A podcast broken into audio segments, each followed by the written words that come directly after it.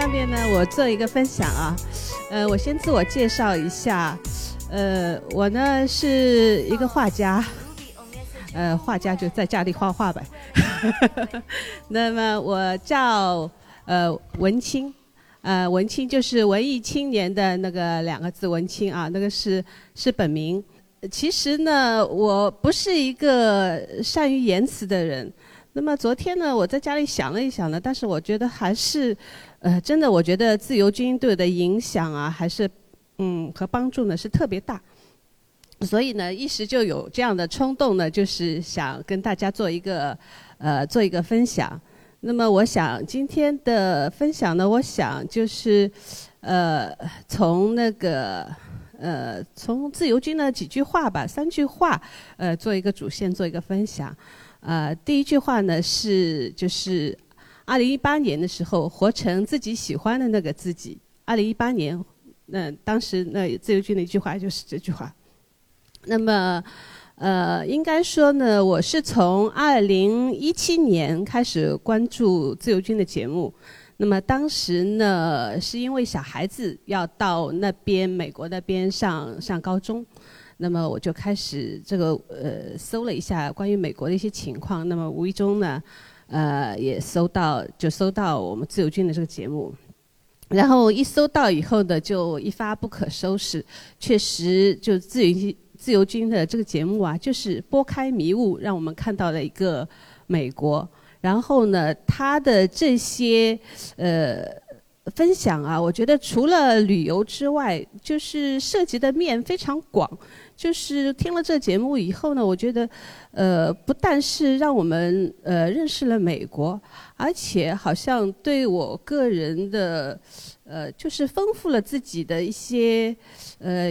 开阔了眼界，丰富了自己的一些生活吧，包括一些啊品红酒啊、雪茄啊这些啊，包括开飞机啊这些，可能呃以前的其他的节目里面不会呃，可能某个主持人会专门分享一方面的内容，但是好像像自由军这么全面的，嗯，还是还是不多，呃，那么。呃，可能也是一方面呢，孩子在美国读书，可能希望他将来可能如果他愿意的话，那么想留在美国生活，呃，那么我就开始就关注美国这边的一些情况，呃，然后作为自己那个绘画事业的话，那也想到那边去看一看是什么情况，那么然后呢，也是呃机缘巧合，在二零一八年的时候呢，就受那个。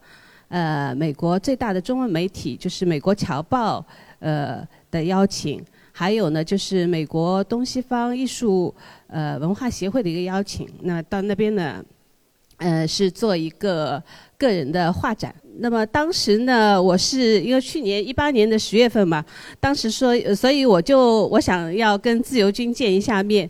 那就买了，就是机票呢，不是从纽约回上海，是从洛杉矶回上海。但是因为我画展的呃具体情况呢，还呃时间呢还没有安排好，就是后面什么时候能够把这些工作全部结束，没有安排好，所以呢没有订到呃从纽约到洛杉矶的机票。呃，但是呢，没想到呢，当时，呃，画展呢，呃，反响是非常的好，因为可能他们邀请的这些，呃，单位啊，本身就是比较比较有分量的，像那个侨报啊和呃东西方艺术文化协会啊，他们这些主要的呃负责人，可能我们习呃。呃，习大大可能到到美国去也是也是需要呃，也是可能跟他们呃是先要接见他们的，所以呢，当时应该说整个画展的，呃，应该反响呢是非常的好。那么这个方面，自由军可能啊，本来我想跟他呃探讨一下可能跨境的这个艺术发展的，可能他现在要。有个签售，这个话题呢我就不再扩展了。就是二零一八年呢，应该说在美国做了这样一个画展，也是受到自由军的鼓舞。我就觉得是活成自己喜欢的自己啊，这是，呃，这是一块非常感谢自由军。那么第二句话呢，就是今天的活动的一个主题，呃，也就是相似的灵魂再遥远也能够互相看见。那么我想，呃，能够互相看见是需要有一个平台的。那么非常感谢自由军今天给了我们这样的一个平台，让我们这些有相似的灵魂的人呢，今天能够呃聚集到这里。然后呢，呃，在这里呢，我也想隔空的感谢一下叶子。呃，我呢也是听了她的美国的那个闺蜜圈这个节目，那么对我自己呢个人有一个影响，可能我也把眼界呃打开了一下，那么也是在呃也是找到了另外一个相似的灵魂。那么这是 第呃第二句话。那么第三句话呢，就是看不见的未来是最好的未来，因为目前来讲，我们呃儿子是在美国，我是在中国，然后我的另外一半呢是在加拿大，呃，最后怎么发展我们都不知道。但是我想，自由军的话呢，也会在后面呢更加呃激励我，那么勇敢前行，不畏将来啊！谢谢大家。随口说，美国的听友大家好，我的新书《平行美利坚》目前已经在当当网、京东等各大网站均开始正式发售，同时在电子书 Kindle 上也已开始发售。那么这本书是随口说美国的第一本书，也是我个人第一本书。拨开迷雾看美国当下，中美两国恰是两条平行线，只有穿梭其中的人才能看清一切。希望大家支持这本书，现在就可以立刻在网上下单购到。这本书，谢谢大家。好，我先自我介绍一下，接下来的下半场的分享会，我会给大家主持，我是今天的主持斯嘉丽。然后我知道，就是自由军说这个节目五年以来，我们是吸引了一大波自由人的自由联盟。我知道微光。它会吸引微光，微光也会照亮微光，然后我们就可以一起发光。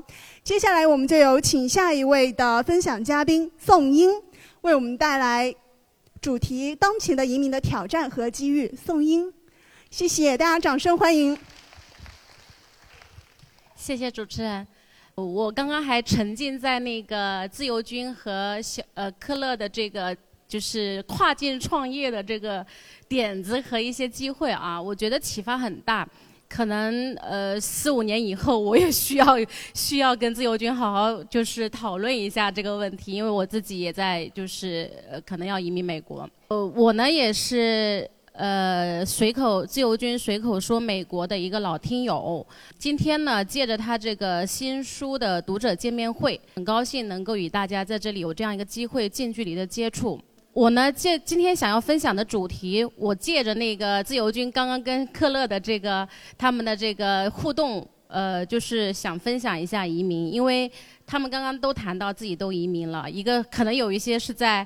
可能他呢，呃，小克勒是在这个排队的过程中，自由军呢已经拿到了这个美国的绿卡。我相信在座的各位呢，可能就是，呃，有一些已经办了移民了，有一些呢可能还在这个排队的过程中，有一些呢可能还在考虑的过程中，有一些呢可能孩子是在美国读书啊，或者北美读书的。那么我今天想跟大家分享的主题呢，主要会从三方面吧。移民现在是一个很热的话题，可能大家都比较关注。但是，怎么样移民能够去，就是比较顺利的能够去做这个事情呢？其实现在可能在座的各位会有一些，在这里边会有一些疑问。那么我今天呢会有三个方面，第一方面就是当前。啊，第二方面呢，就是移民的当前是怎样的；第二方面就是移民的挑战在哪里；第三方面就是移民的这个机遇和未来在哪里。那么为什么要说当前呢？因为其实我遇到很多朋友，包括我自己本人，呃，可能在没有孩子以前，就是没有去考虑这个事情，觉得不着急啊，等有孩子了以后或者有需要的以后再做，呃，你就会觉得这个事情它摆在那里。然后我想要去做的时候，我就去做吧，呃，反正这个政策也在这里，然后我我有需求的时候再去做。但是呢，可能事实呢正好又跟这个有一点点不一样啊。现在呢，很多的这个国家的移民政策啊，包括说它的这个局势啊，其实变化非常快。这个变化呢，其实跟国内国外的这个形势都有一定的关系。比如说国内的政治形势，国外的政治形势，甚至是。两国之间的关系，比如说中美之间的关系，中加之间的关系，还有呢，就是可能跟经济形势也有关系。所以呢，这个东西它变化很快，不是说我想做的时候再去考虑的时候，可能它还在那里，它有可能有变化，它有可能就是原来很宽松，现在就比较严了啊。所以，当你满足这个条件的时候，你不一定能够去办成功这个事情。呃，当然了，就是说，其实我今天分享的东西呢，不是都是针对咱们的普通人。如果说是像王思聪这种名人，他可能有很多种方式可以移民，不像咱们可能就遇到一个机遇抓住了才能够去移民。所以呢，当前这个点，我觉得虽然它是个时间副词，但是对于在座的各位来说，还是呃非常非常重要，也是大家非常容易忽略的一点，啊，也是大家容易忽略的一点。呃，所以呢，呃，就是说，在当前这种形势下，那么目前有哪一些啊，就是说大家能够去做的这样的一个点呢？我相信，如果你们大家都听自由军的节目的话呢，可能都比较关注关注美北美啊，美国或者加拿大。那么现在呢，其实美国大家也都知道啊，比如说像克勒他是一比五去的，还在排队。那如果你现在去办这个国家的这个一比五的话呢，肯定是非常非常漫长的啊，排期时间特别长。就是当前这样的一个形势呢，我觉得大家需要去考虑的一个很重要的点，什么时候去办这个事情是大家需要去考虑的。那么第二个呢，挑战，这个移民现在的挑战，我觉得是非常非常大的。呃，比如说美国的一比五，比如说美国的一比一啊，其实可能有些人也都清楚，但是呢，其实现在做这些东西都非常的困难啊，时间长。排队拥挤，然后甚至是你的条件可能原来是够的，现在是不够的啊！现在条件也变变变严格了，所以这些挑战是呃，就是对于在座的各位来说，也是一个一个比较难的地方。还有呢，比如说，哎，你想啊，美国不行，那我就是看一下其他国家，比如说欧盟、欧洲。欧洲的话一样的，欧洲也是现在其实有很多的人在往欧洲跑，然后欧洲也就开始有点。就有些地方就有点开始堵了，就开始排队了。但是，而且相对来说，现在去的人多了以后呢，欧洲很多就是欧盟呢，他们就，呃，现在在考虑逐步要去取消这些欧洲的一些就是黄金居留的一些呃政策。所以说，对于大家来说，可能欧盟啊又开始堵塞了。但是呢。包括加拿大啊，加拿大也是一样的。如果说呃关注的话呢，大家可以看到加拿大其实有一些有一些省提名的项目，也是在这样的过程中逐步的就因为一些我们自己从业者也好，或者说一些定居海外的人也好，可能就把它钻了空子，然后就把它玩砸了。所以呢，加拿大政府就把这些项目给关了啊，这些都有这种现象。那么。说了这么多负面的，有没有一些对于大家来说有机遇的地方呢？啊，其实移民这个事情呢，就是还是有很多很多机遇，因为呃各个国家的移民法案，坦白讲是非常非常多的，不是我们只了解点的那一些，就是说 A、B、C 只有这三条路，其实还有很多很多条路，只是在市面上可能你们很难获得相应的信息，比如说像美国还有一 B 二、一 B 三。啊，你走不了一 B 五，你走不了一 B 一，你是否可以考虑一 B 一、一 B 二、一 B 三呢？也许你的条件是 OK 的，比如说加拿大，那么它还有一些就是说，呃，雇主的移民也好，商业的移民也好，甚至是有一些刚刚初期先创建就是试行的一些项目，比如说加拿大的 BC 省的商业移民，它就有这个试行的项目，而且这些东西呢，它是这个项目它属于就是初期试行的，那么其实对于大家来说的话，如果现在去做它的这个申请条件各方面，其实是会有一些利好的。比如说，大家可能听说过欧洲有，哎，你们身边可能有一些人是旅居在瑞士、瑞典或者瑞士的一些华侨，你可能根本就不知道他们是怎么移民过去的，对吧？他们怎么定居在那边的呢？其实他肯定是有方式的啊，就是还是有很多方式可以去了解到这些国家，它还是。有你们熟知的一些移民方式，但是也有一些，其实在他们的移民法案里边是支持，只是大家不是那么清楚他们是怎么做到的，还是有很多方式。呃，前段时间我遇到，就是我有一个朋友，他呢就是只想只想去荷兰，他就只考虑荷兰，情有独钟，呃，然后就，但是根据他的条件啊，他自身的条件，他国内公司的条件啊，按照美按照荷兰的相应的一些法案呢，可能 A 的移民方案他可能是走不通的，那么怎么办呢？那就帮他去联系荷兰本土的律师，荷兰本土的律师根据他所有所有的情况，就跟他去呃制定了一个适合他的方案，当然这个是完全符合移民法案的。啊，不是说我走了什么擦边球啊，或者是呃钻了漏洞啊，但是你可能在国内根本就不知道这一种方案是怎样的，就算是从业者，可能之前也没有听到过这种方案。这个我想说这个的意思就是说，其实，在各个国家它有很多很多移民法案，只是说这个法案你可能真的不是特别清楚，你只有真的你想去做这个事情。比如说，你有心，你有决心想去做这个事情的话，其实你是可以了解到相应的这个符合你的、适合你自己的一个移民方案。呃，所以呢，就是说，我觉得未来啊，就是移民这一块，因为。我相信在座的各位可能呃，要么就是在考虑的过程中，要么有一些就是关注这个有有小孩在国外的留学，所以关注关注海外的一些生活。其实刚刚自由军也提到，就是说墙内一百八十，墙外一百八十。其实就是说咱们怎么去跳过这个墙，是你可以有很多方式的啊，不仅。不管是说，其实移民是其中的一种方式，你甚至还可以通过其他的方式去跨过这个墙，去看到外面的一些世界。只有有这样的一个就是跨越的一个方式以后呢，你才能去考虑刚刚讲到的，我要去跨境创业啊，我要去这个呃看看就是外面未就是外面的一些呃更精彩的一个世界。接触了这么多的，就是说移民的朋友呢，我觉得就是在我看来啊，我觉得就是以后我们的地球其实，我们的世界就是一个地球村，啊，比如说像自由军，他可能前面在美国，后面来了中国，很快，可能再过一段时间，他可能就全就有有很多人都是全世界跑，这种地球村呢，其实世界会变得越来越小，这个越来越小呢，你有很多很多就是连接的方式。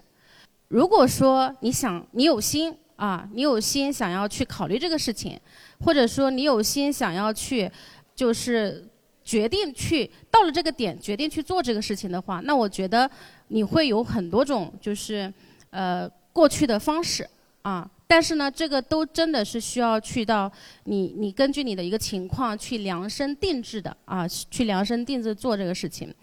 今天分享呢，我觉得呃，我就。因为时间也比较简短，所以呢，我我就分享到这里。我最后呢，我送给大家一句话吧，就是，呃，因为我之前一直在说当前这个是很重要嘛，就时间点很重要。那么我送给大家一句话，就是说，我们说栽树最好的时间是十年前，但其实呢，其次最好的时间就是现在，就是目前。啊，谢谢大家。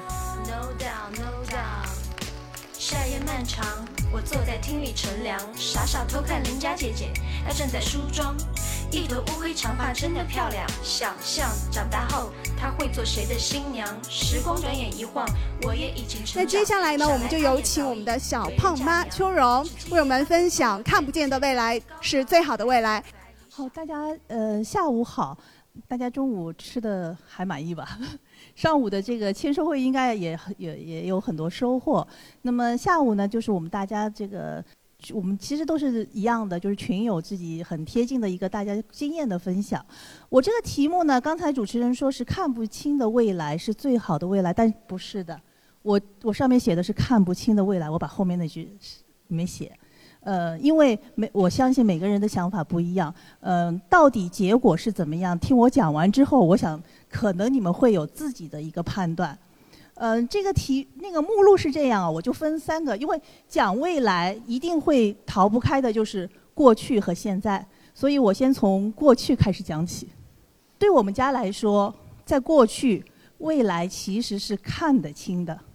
我们家呢，很简单。上海的一个普通家庭，家里四位老人，加上我们夫妻，加上我一个孩子，典型的四二幺。以后呃，如果是很多现在八零后的很多都是独生子女的，那么你们可以从我们家的模式就看到以后这个路是怎么走法。边上就是我们家的三位啊，就是我和我先生还有那个小胖。可能大家比较熟悉的是小胖了。我们在没有出国之前呢，是在呃上海的一所普通的公立初中。这所初中呢，应该还算不错。但是呢，我们其实走的这条路呢，大家所有孩子都差不太多。我们的小学也是一所公立小学，初中也是一所公立的初中。接着呢，就是要讲一讲我们在上海都这个孩子啊，呃，都做了些什么事情。第一个就是英语的学习。呃，虽然是讲过去，我我还是说，因为大家都比较关注这个孩子英语学习是是怎么培养孩子。那么我就分享一下这个培养的经验吧。嗯，我觉得这个语言的学习，无论是哪一种，都还是要用母语学习法比较好。我们家孩子的英语呢，他等会儿会有一段视呃音频的分享。他认为自己在国内的英语很 low，口特别是口语还不好。但是他当时最早开始学的不是英语，是日语。他是从看动漫开始学日语的口语的。基本上日语能够达到对话的这个水平，但是文盲。那么接着呢，他才开始他的英语学习。呃，在这个过程中，他从日语到英语，他学会的是一种学习方法。他是先从听和说开始的。那么我们在上海呢，对他他的那个兴趣，他只有一个兴兴趣班，而且坚持了很多很多年，就是他的书法。我因为我和我先生呢都不是特别的能够接受那个呃提前教育这样一个学习理念，所以我们也仅仅是让他在做这个这个部分的英语的呃这个部分的兴趣的一个一个坚持，当中也有些别的，比如说他也吹过黑管，呃也游过泳，也划过溜冰这些，但是都无疾而终了，唯一能坚持下来的也就这个书法了。那么从这一块来说，其实过去很简单，大家从我的这个分享里边也都能够听出来，孩子是我们家的中心。然后呢，我也能看到未来是怎么样子的，因为我们家的孩子在国内，在上海这样一个城市，我们家是本地人，以后的这条路我基本上都能看出来，因为他进了一个比较好的初中，可能后面就会进一个至少是区重点的一个高中。接着再去一个至少是二本的大学，然后再找一份稳定的工作，结婚生子。那么这个其实在去年我就已经分享过，这个未来是看得清的。变化呢是在于二零一五年，刚才那个二零一五年的这个时候，呃，我们听了一期自由军的节目，我特别把那个节目截出来，为什么？是因为二零二零一五年那一年呢，我们自己去自驾到美国去。去玩了一圈，在美西兜了一圈。那么唯一遗憾的是，我没有去优胜美地，因为时间这个流程排不下来了。所以回来之后，我一直觉得这个是个挺遗憾的事情，就在找这个相关的信息。我说我下一次去的时候，我要去一次优胜美地。就无意中是找到了这档节目，然后就听了。哎，我觉得 这个说的人啊，说的很实在。而且呢，说的就是因为我自己这个整个美西的这个旅游是我自己做的攻略，所以诶，我觉得他说的，就是我觉得很比较需要的一些部分，说的也都是真实的东西。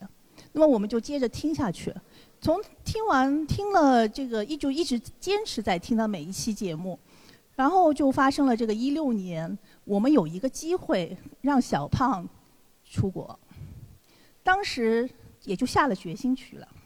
所以就会有现在我们家这样情况，和大家也汇报一下。那么现在的情况呢，我先要说我自己，我不再说我孩子了。这是我的一份工作，左边那个就是我是一个设计师啊，左侧就是大家可能对设计师一个常规的一个一个想法，就是铺着图纸在画图。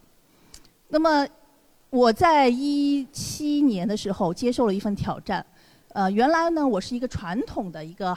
专业的设计师，一七年呢，我就领导找谈话，那么我也就愿意，甚至说我就是很迫切想要去成，去开拓自己的一个新的领域。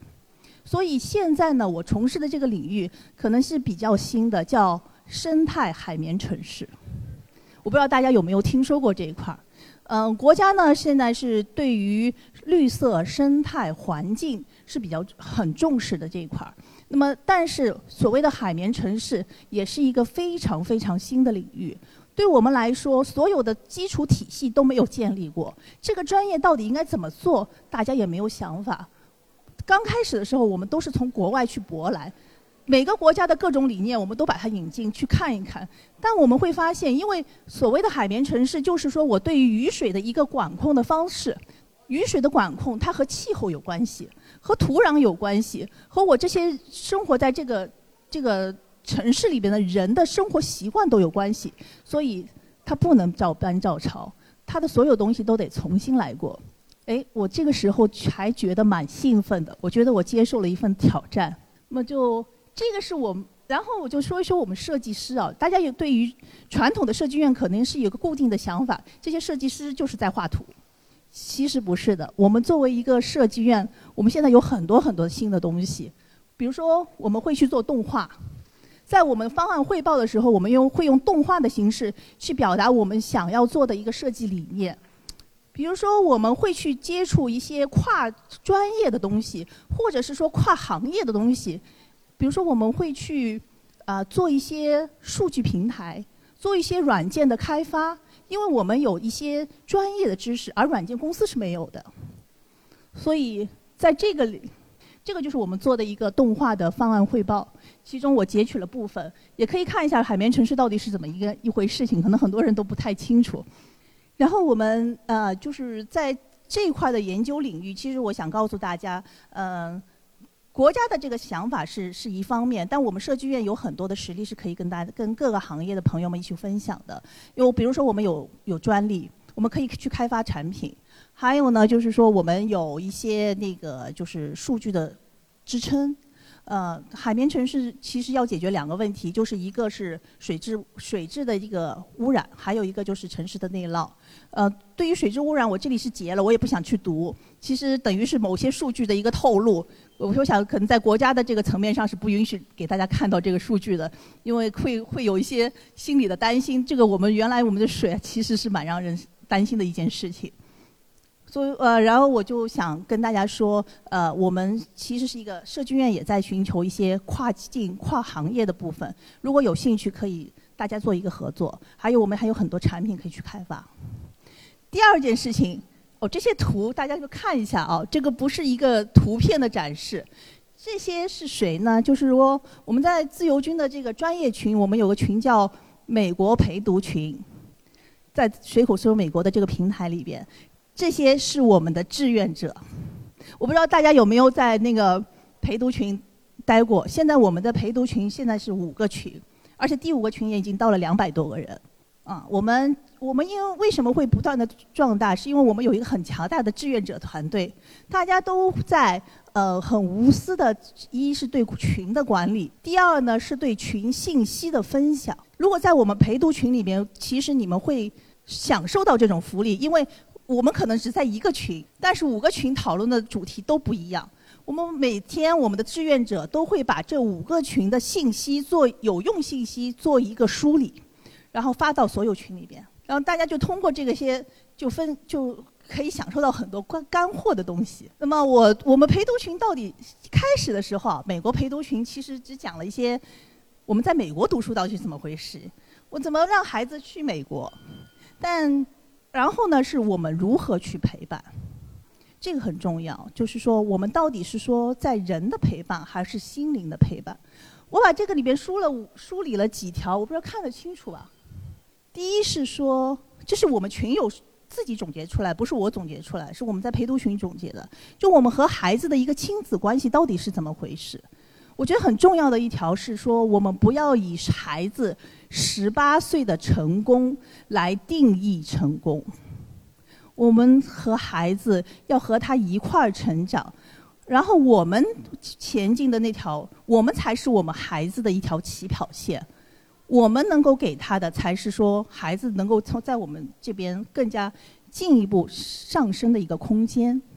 那么这是我们上面是比较精神层面下面的，下面呢是就大家各个群友都会做一些很干货的分享，这些分享内容呢我不一一列举了，然后只是说了几条，呃我把这个大概的说一下四条，就是说我们什么时候让孩子出国？我们怎么让孩子出国？如果孩子去了国外之后，他的学习和生活是怎么样子的？第三是，万一孩子不出去，我们又是如何培养他们？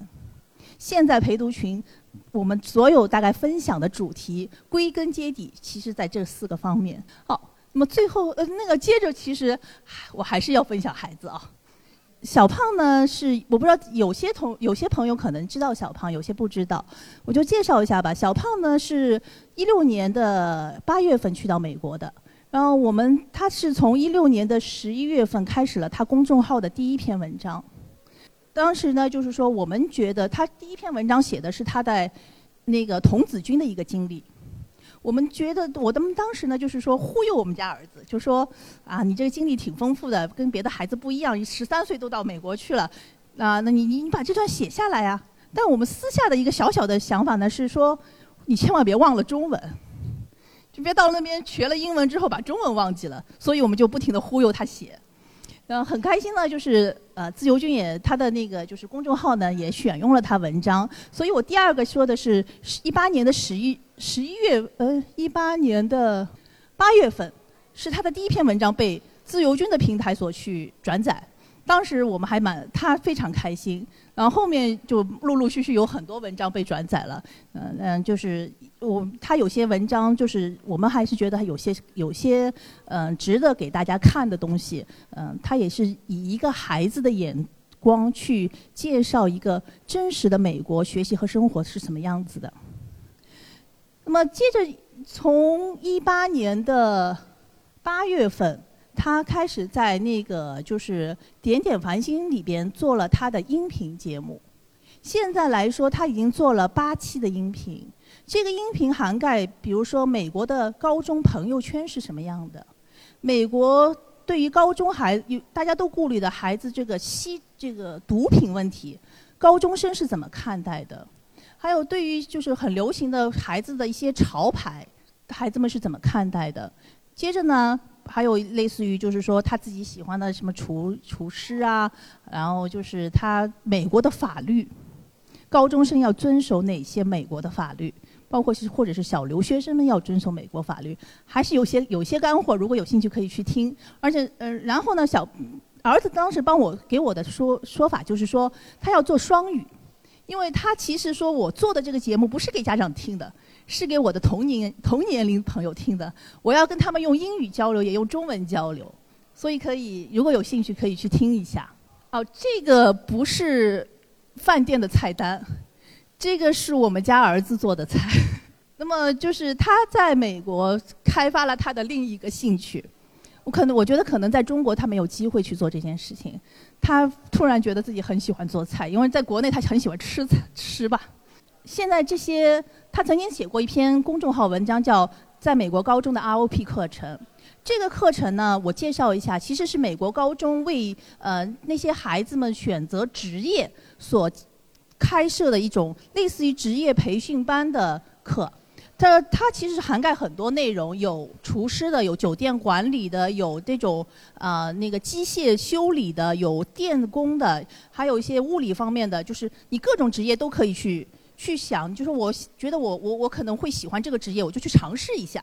那么这些是他在 ROP 课程上面的一些成果，还有他自己在家里自己去研究研发的一些菜，有些我觉得我也没见过。啊，这个就是小胖的在美国现在的生活。啊，他有参加义工，就是可能都不太清，呃，就左侧是他参加的义工，中间呢是他的一个 club club 的一个。组织的活动，他是这个 club 的那个副会长。然后当中两个就是说，他在国内的书法，在美国不但没有间断，而且他有提有更加往那个方向越走越远了。我们也没办法，就现在又开始画国画了，又开始呃画素描了。反正就是呃我们支持吧，因为我儿子威胁我说，如果我不帮他去找那个素描的老师，他在 YouTube 上自己学。最后是他在那个。自由军的两次活动中的分享，第一次是在洛杉矶的我们陪读群的第一个第一次活动，他当时在洛杉矶就是做了一次自己的经历的分享。第二次呢是在是我们陪读群在上海举行的一次活动啊，那当时呢我们是请了三个孩子，三个不同的这个情况的孩子，用用那个就是那个空中教室的那个形式，在国内就是请他们对这个美国的高中学到底是怎么样的一个情况进行了分享。哦，这个大家有兴趣可以加，是一个是他的公众号的那个二维码，反正我就广而告之吧。另外是他自己的微信，他他自己的微信，他有说是要同年龄的人加他。好，那么到底未来是什么？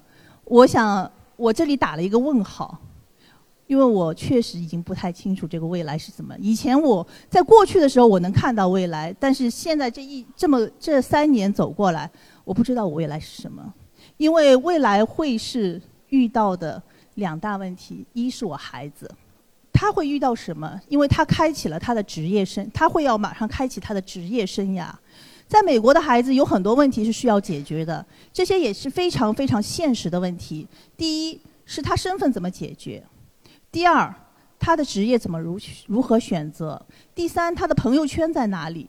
第四就是说，美我们中国人毕竟在美国属于一个少数主义，这个这里会有歧视，会有这种霸凌啊这些事情，他如何去解决？第五是说事业的机会，这个为什么直接是说一下？就是我们从来没认为我们家孩子一定要待在美国，以后我不认为中国会更差，或者或中国会比美国差。对孩子来说，哪里有机会，哪里是他事业的位置。我们已经不对他做任何限制，所以我也不知道未来会是怎么样子了。好，那个这个是我们自己的考虑，因为就我们这个年龄，我可能看在座的可能也会有跟我差不多年龄的。我们其实在考虑的是我们人生的下半场如何走了。我们可能在前面，因为我们享受了国内发展的这一段的一一段的福利，我们走到了一个高峰的时候，我们人生后面是怎么走法？我们会去思考这个问题。我们会在哪里？不知道，真不知道。我们的我们后半场的事业怎么走？我们的养老怎么样？然后我健康和医疗都都非常现实的问题，这些我也没想明白，只能走一步算一步。最后呢，我其实是这样的，就说我自己是一个搞技术的人，我喜欢用过去我我所有的这些分享，其实想告诉大家，我用过去和现在去证明未来。未来是怎么样？我相信每个人自己都有答案。用一套用一句流行话是说：“不逼一逼自己，你都不知道自己有多优秀。”我想说，未来不可知，大家困难的是说我们走出去的第一步。所以对我来说，我又要告诉大家，看不清的未来是最好的未来。谢谢。没有什么可以阻挡对自由的向往。大家好，这张专辑的播出时间是每周一周五的下午，每周两期，不见不散。现在大家除了收听我的音频节目之外，还可以加入我的微信公众号，公众号的名字是无限空间，这是一个。跨越中美的自由连接的社群，大家可以通过这个公众号找到您所在的城市或者是您喜欢的微信群，加入随口说美国的社群。同时，也在这个公众号里面啊，已经建成了随口说美国的 IP 矩阵，名字叫做星辰大海。在这里面呢，大家可以听到更多的跨境主播为您分享的更多的跨境内容。当然，您如果希望随时能够追踪到随口说美国的各类信息。您还可以登录新浪微博、今日头条、抖音去搜寻“随口说美国”。移动互联网的神奇之处呢，就是可以把同类的人拉得很近，让我们勇敢开始，活成喜欢的那个自己。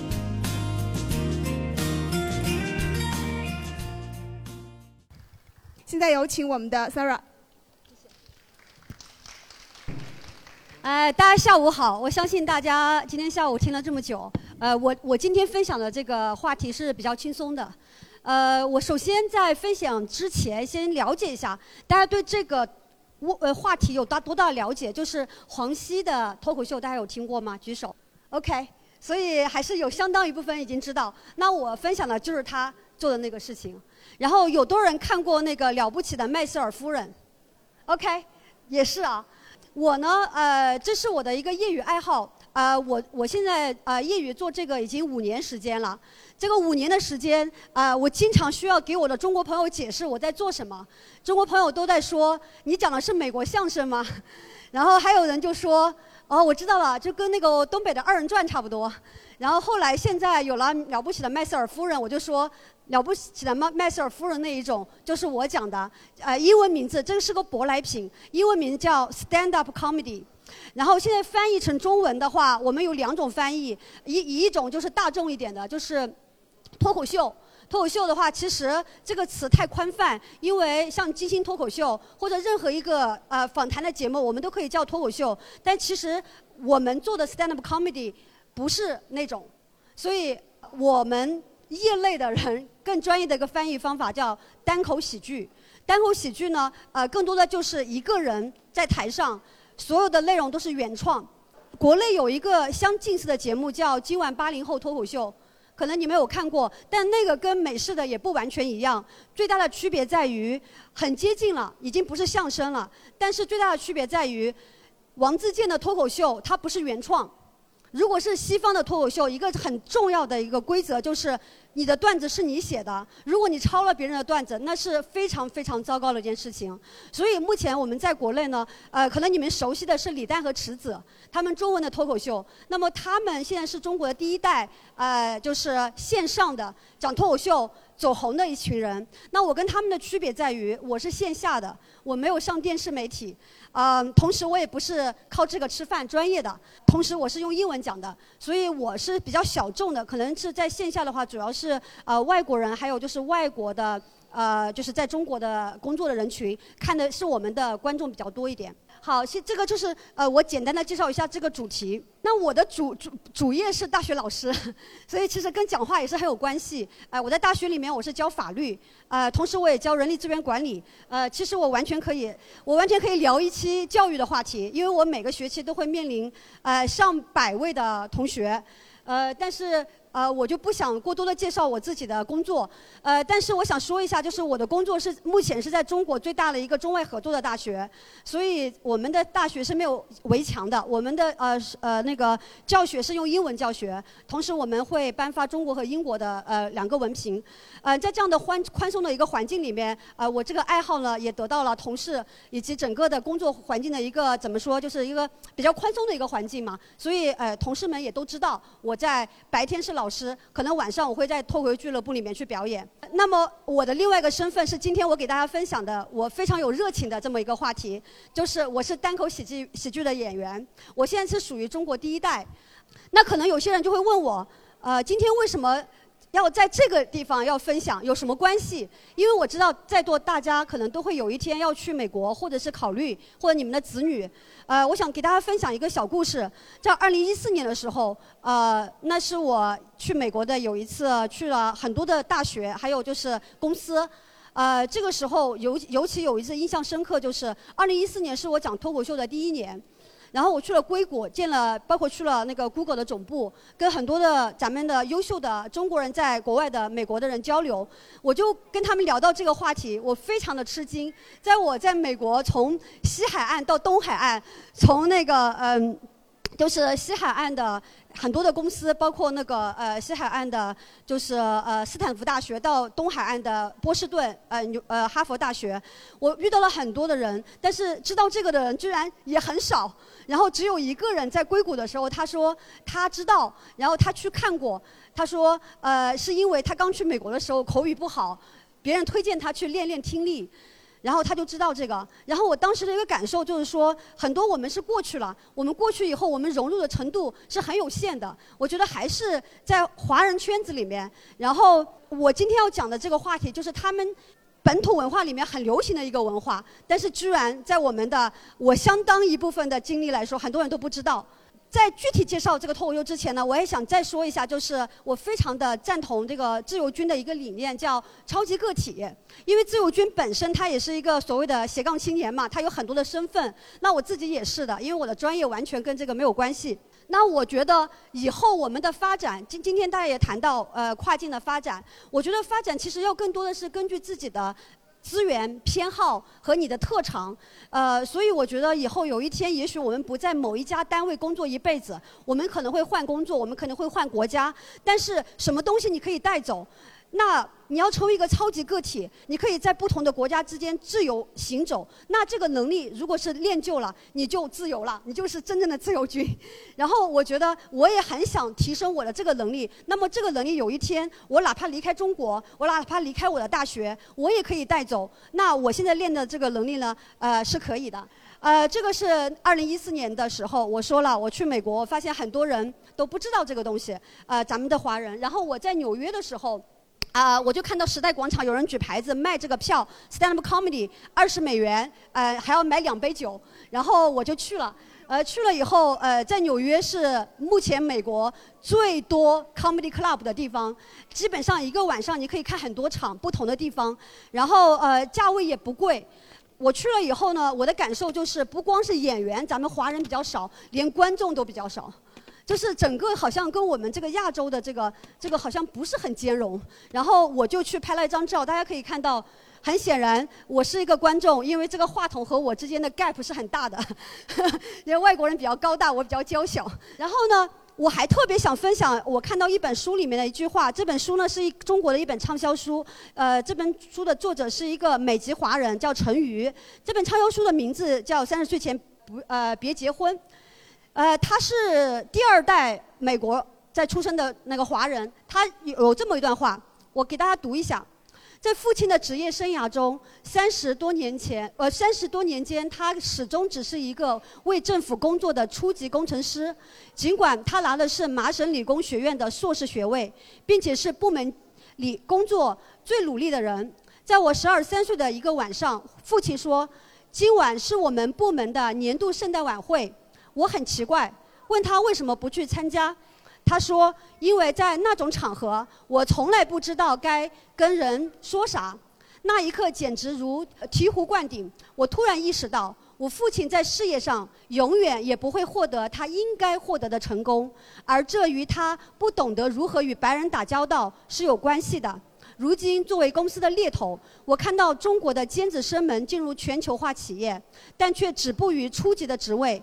看到他们从书虫变成了工蜂之后，就再也无法继续蜕变的历程。看到他们那样努力却得不到认可，总让我一再想起我父亲和他的事业。我这里特别的有感慨，就是因为我觉得我们中国人的学习能力很强，我们可以在某个专业领域达到很高的一个程度。可是大家有没有意识到，哪怕你拿到了一个最好学校的博士学位，你也只是可能只是一个工蜂，因为在更上。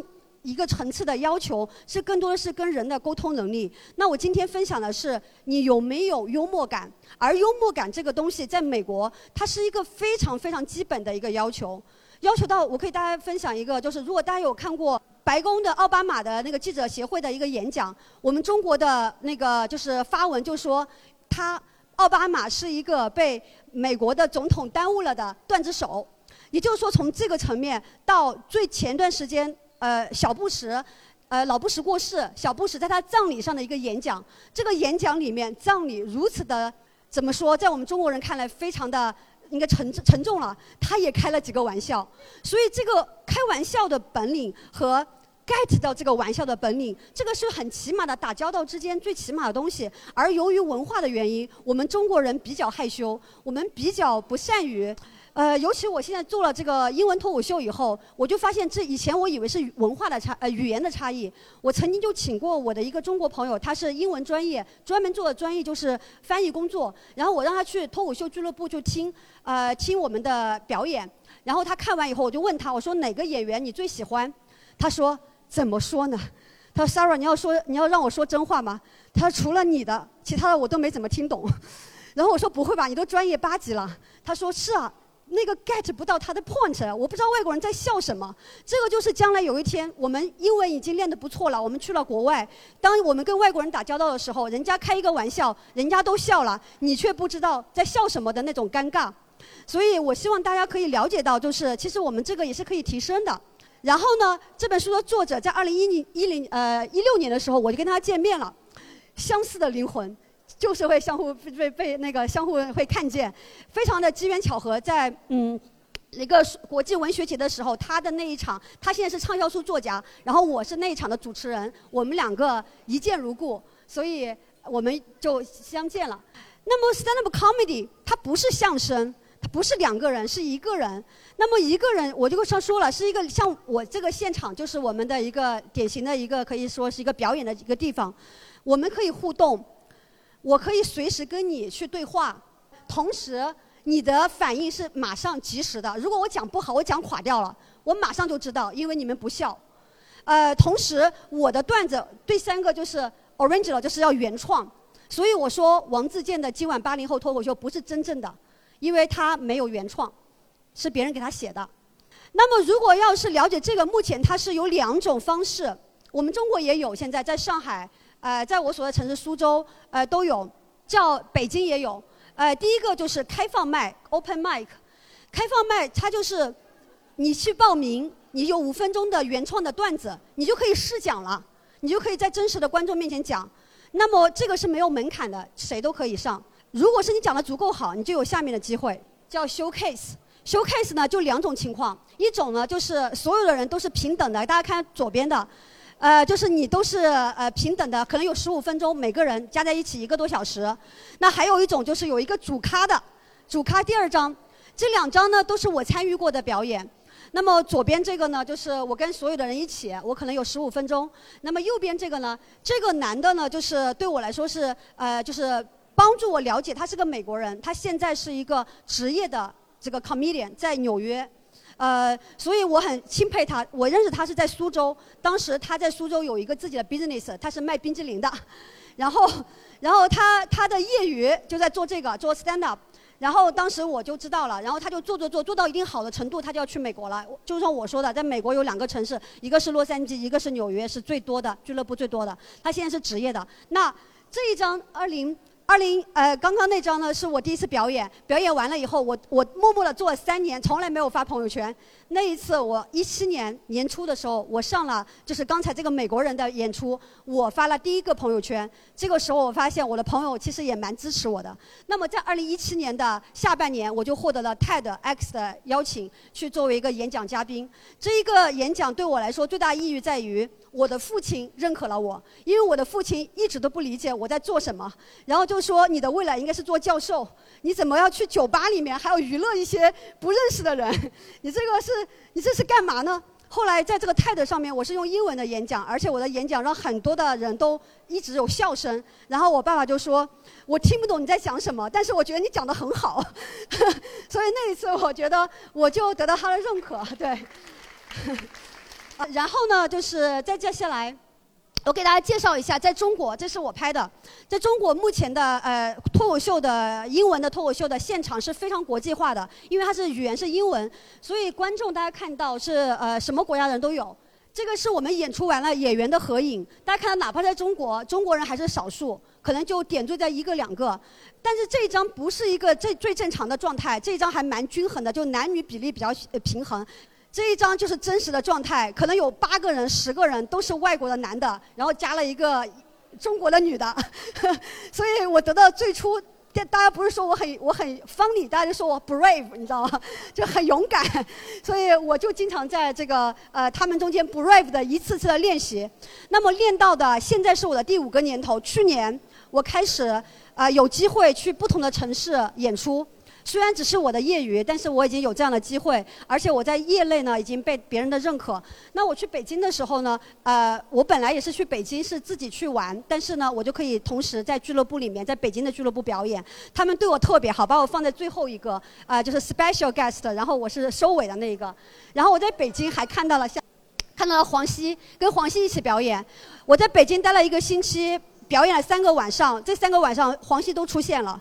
然后我们他非常的低调，就跟我们一样上台，他的时间下台。然后这些都是北京的呃演员，我跟他们第一次相见，第一次呃表演，但是一见如故，他我就会觉得非常的温暖。那除了在北京，在上海，我是几乎每个周末都有机会，俱乐部会邀请我来表演。呃，然后我在苏州，现在我是苏州的俱乐部的创始人，是公益的，不收钱的。所以因为我还在练我的段子。然后我同时偶尔会有机会去杭州和武汉其他城市，这也是取决于别的俱乐部的老板呃来邀请我，我就去，不赚很多钱，主要就是图个开心。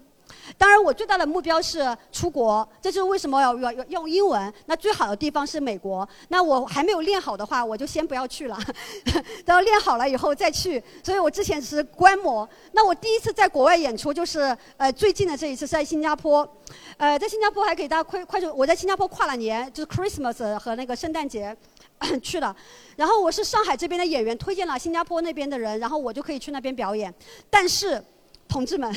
我在中国大大小小也在业内也算是个小明星了，我去了新加坡，没有人认识我，我连去了那个俱乐部都没有人跟我讲话。后来只有一个从印度来的，也是，也是当时是旅游的那种 visiting 的跟我讲话，然后我当时就被冷落在一个角落，直到我上台，我他们只给了我五分钟的时间，我在上海最起码是十分钟哎，一般，所以只有五分钟，我讲了，讲完以后。就有新加坡本地的演员说：“哎，你是中国来的吗？我也会讲中文，你有微信吗？我们可不可以拍一张照？”这个经历告诉我，出门在外，行走江湖，你要有武艺傍身。如果没有，你就是被忽略的。哪怕那一天我还精心打扮了一番，没有用啊，在那个在脱口秀俱乐部还是要帮你。呃，所以这个是我在新加坡表演的现场，大家可以看到现场还是非常好。而且我经常讲，在中国的时候，我会说下面有没有中国人，经常有一半的人就会给我欢呼了，就是我的那个就是国家的人。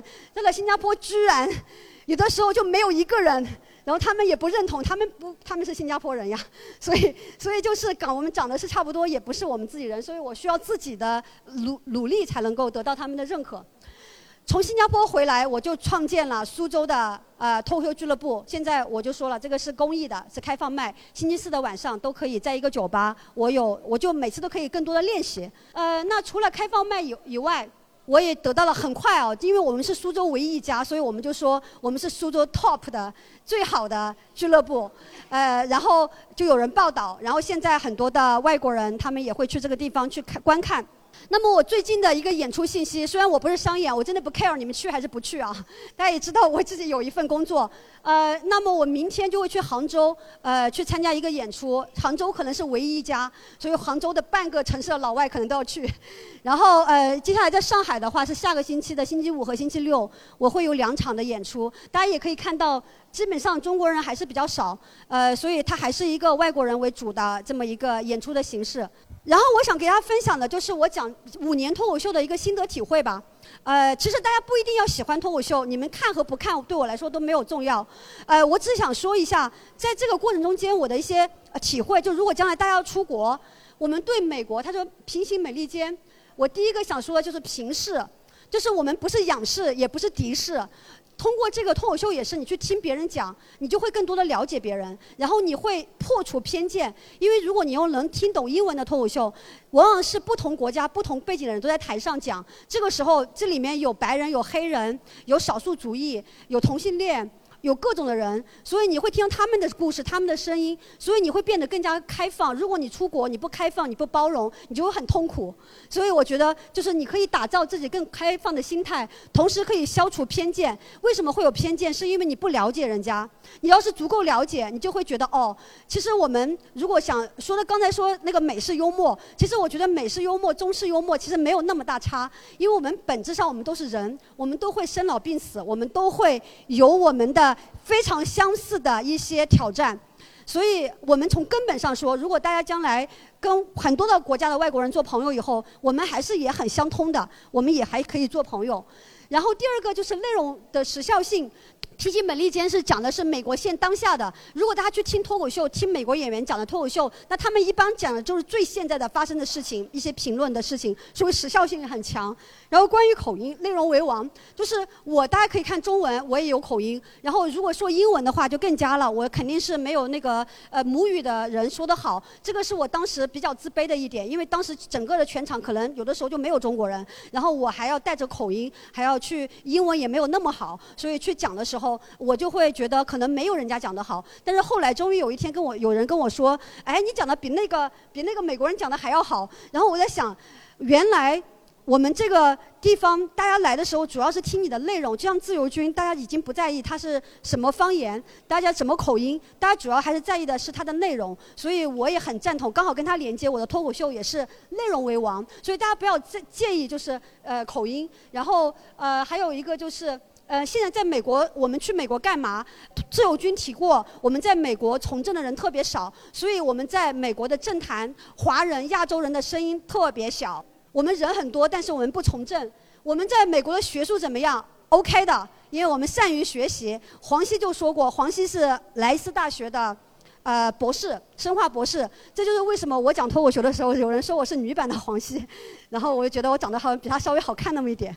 他就说过，他说在那个哈佛大学都已经有我们华人的教授，我们在学术这一块我们不缺，但是我们在经商我们也有人，但是我们在脱口秀的舞台我们没有，我们没有自己的声音。然后我们的 stereotype 就是我们是一个 nerd，就是一个呆呆的戴个眼镜儿，我们不善于言辞，我们我们也没有幽默感，我们只会埋头苦干，像工蜂一样。所以当我拿到这个话筒，我可以跟。外国人去讲脱口秀，我可以在世界呃不同的国家人面前讲的时候，我突然意识到我有一个 power，这个 power 就是话筒在我手上。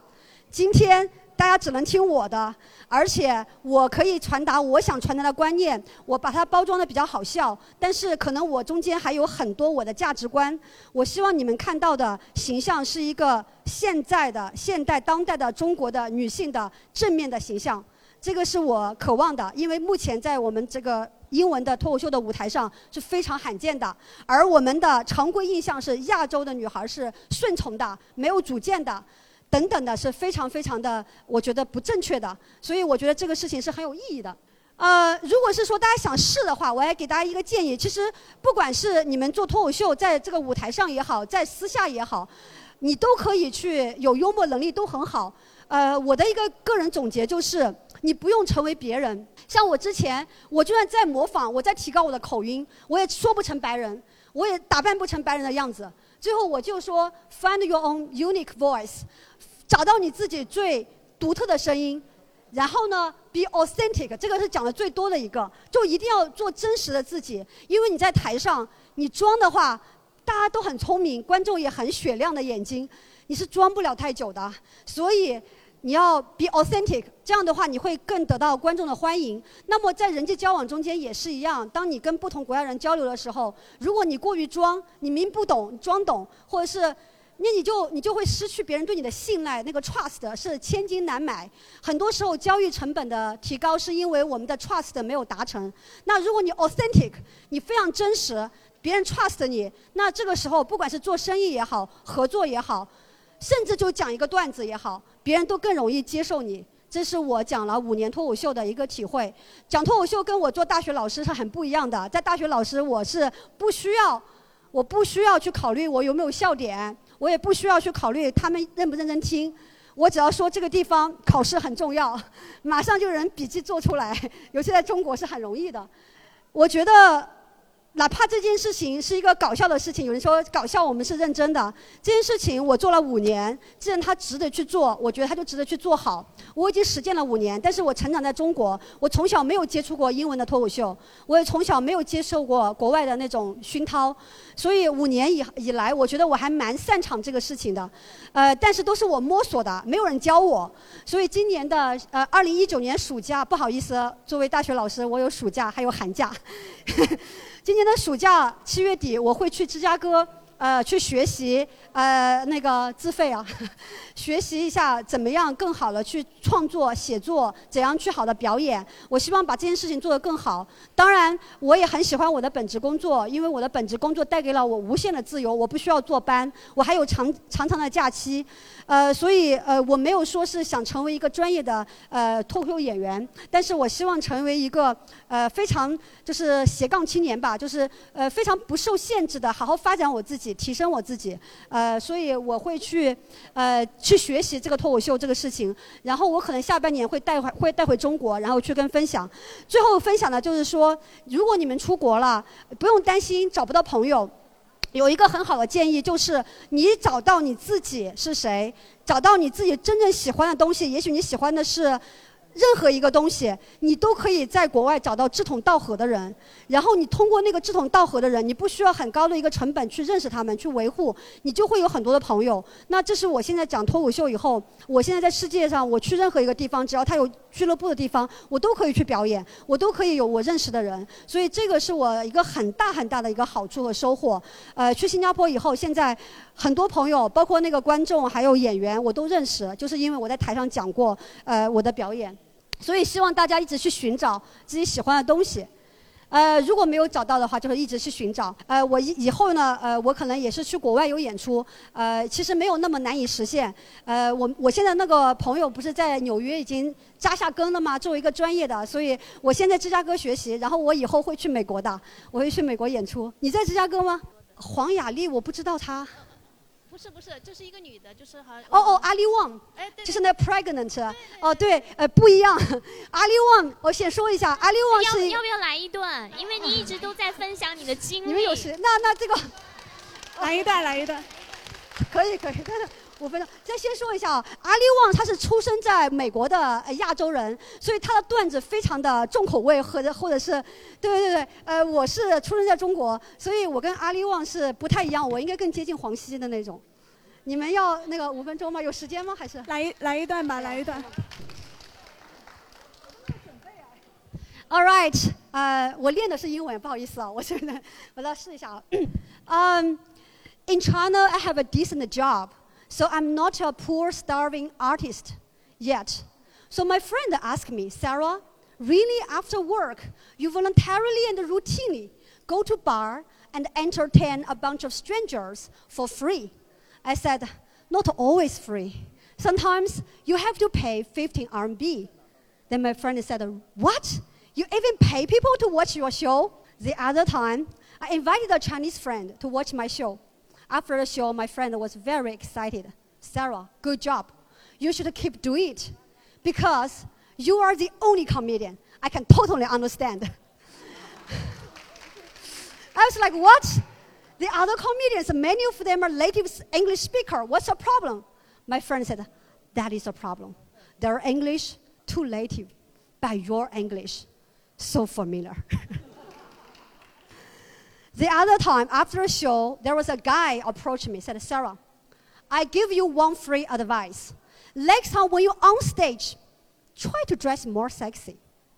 I was like, comedy club is not strip club. Plus, you have only paid 15 RMB.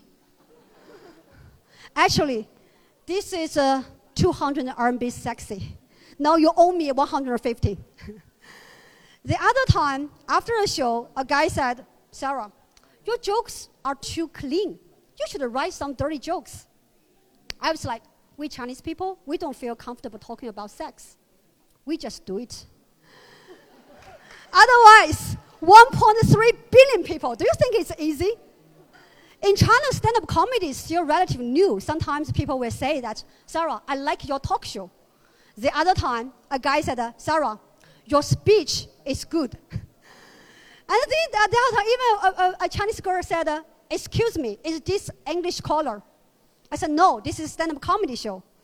Then she said, Don't feel bad, but your English have Chinese accent. I was like, Why I feel bad? I don't feel bad. American people have American accent. British people have British accent. Don't mention Australia and Indian people. They all have accent. Plus, why? You know, we're so polite to foreigners. I have an American friend who can only speak Chinese sent- three Chinese sentences. 你好，我是美国人。美女有微信吗？After 你好, Chinese friends already impressed. Wow, your Chinese is so good. And also, we are so humble. We always apologize to foreigners. Sorry, my English is poor. I mean, come on, we're in China. Don't you think it should be foreigner apologize to us? Sorry, my Chinese is poor. You know, that's a joke. Um, I studied in Philadelphia before, and I observed one cultural difference. American people love say, I love you. At beginning, I thought it's equivalent to our Chinese people say, drink more hot water. And, uh, you know, have you eaten?